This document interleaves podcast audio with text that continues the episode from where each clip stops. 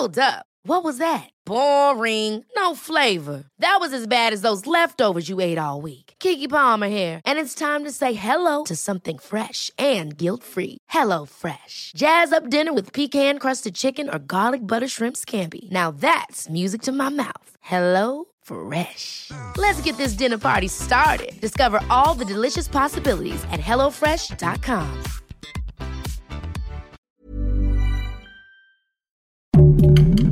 Heraldo Podcast, un lugar para tus oídos. Alguien póngale correa a este perro calorón. El aumento de la temperatura no da tregua en México.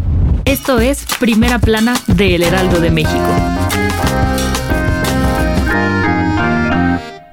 No, no solo fuiste tú, lo sentimos todos. El calorón estuvo más fuerte que antes y todo se debió a que según el Servicio Meteorológico Nacional, desde abril la temperatura ha aumentado 1.1 grados en todo el país. Este mínimo pero intenso cambio en la temperatura no llegó solo y ya provocó tres contingencias ambientales en la Ciudad de México. La última de ellas, la de este fin de semana. Lo peor del caso es que probablemente tengamos que irnos acostumbrando a estos calorones, ya no circular por la capital algunos días. ¿Por qué?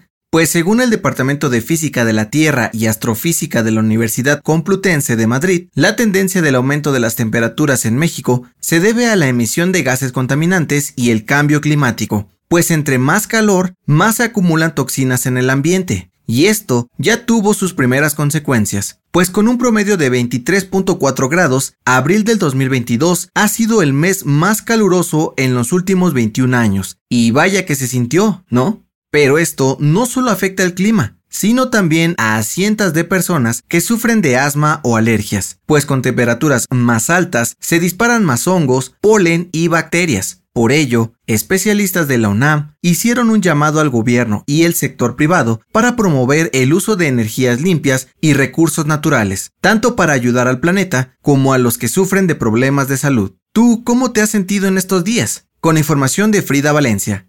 Gracias por escucharnos. Si te gusta Primera Plana y quieres seguir bien informado, síguenos en Spotify para no perderte de las noticias más importantes. Como te contábamos desde hace unas semanas, el Departamento de Seguridad Interior de Estados Unidos sigue preocupado por el tráfico de fentanilo y una vez más presentó cifras alarmantes para sensibilizar sobre lo peligrosa que es esta droga y el verdadero problema que representa. En 2021, en Estados Unidos, se reportaron más de 71.200 muertes relacionadas al fentanilo, encendiendo las alarmas por un problema que ya es considerado de salud pública. Ahora, en un nuevo informe, las autoridades estadounidenses dieron a conocer que en los últimos dos años el crimen organizado comercializó, en promedio, unas 18.000 pastillas diariamente en la frontera con México. Si no sabes qué es el fentanilo, te lo explicamos. Es un analgésico parecido a la morfina, pero hasta 100 veces más fuerte y altamente mortal en grandes cantidades provoca la pérdida del conocimiento, convulsiones, reducción de la presión sanguínea, problemas para respirar y muerte instantánea por sobredosis. Pero, ¿cómo llega al país vecino?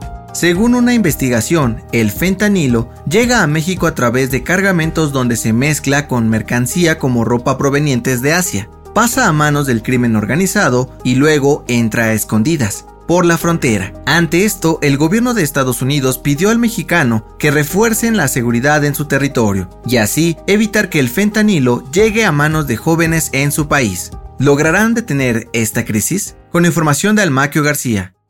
En otras noticias, este sábado, la abogada y activista a favor de los derechos de las mujeres, Cecilia Monzón, fue asesinada en Puebla por disparos de arma de fuego, presuntamente en un ataque planeado. Las autoridades estatales ya abrieron una carpeta de investigación para esclarecer los hechos. En noticias internacionales, la Organización Mundial de la Salud dijo que ya hay más de 90 casos confirmados de viruela del mono en al menos 14 países en Europa y Norteamérica. Aseguraron que es posible que en las próximas semanas se extienda a otros lugares donde no es común y se pueda convertir en una nueva epidemia. Y en los deportes, fin a la novela. Kylian Mbappé renovó con el Paris Saint-Germain hasta el 2025 y finalmente no llegará al Real Madrid. El delantero francés de 23 años ganará 50 millones de euros por temporada. El dato que cambiará tu día.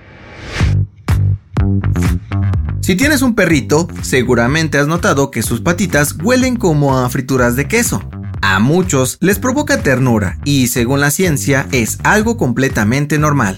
A diferencia de los humanos que sudamos por todo el cuerpo, los lomitos lo hacen solo en las áreas sin pelo, como las almohadillas de sus patitas. Ese es el lugar perfecto para que muchas bacterias habiten y se alimenten de su sudor, especialmente las pseudomonas y proteus, que son las que desprenden su olor similar a las frituras de maíz. Esto es algo súper común entre los perritos, por lo que no tienes nada de qué preocuparte. Puedes seguir oliendo sus patitas. Yo soy José Mata y nos escuchamos en la próxima. Esto fue Primera Plana, un podcast del Heraldo de México. Encuentra nuestra Primera Plana en el periódico impreso, página web y ahora en podcast. Síguenos en Instagram y TikTok como El Heraldo Podcast y en Facebook, Twitter y YouTube como El Heraldo de México. Hasta mañana.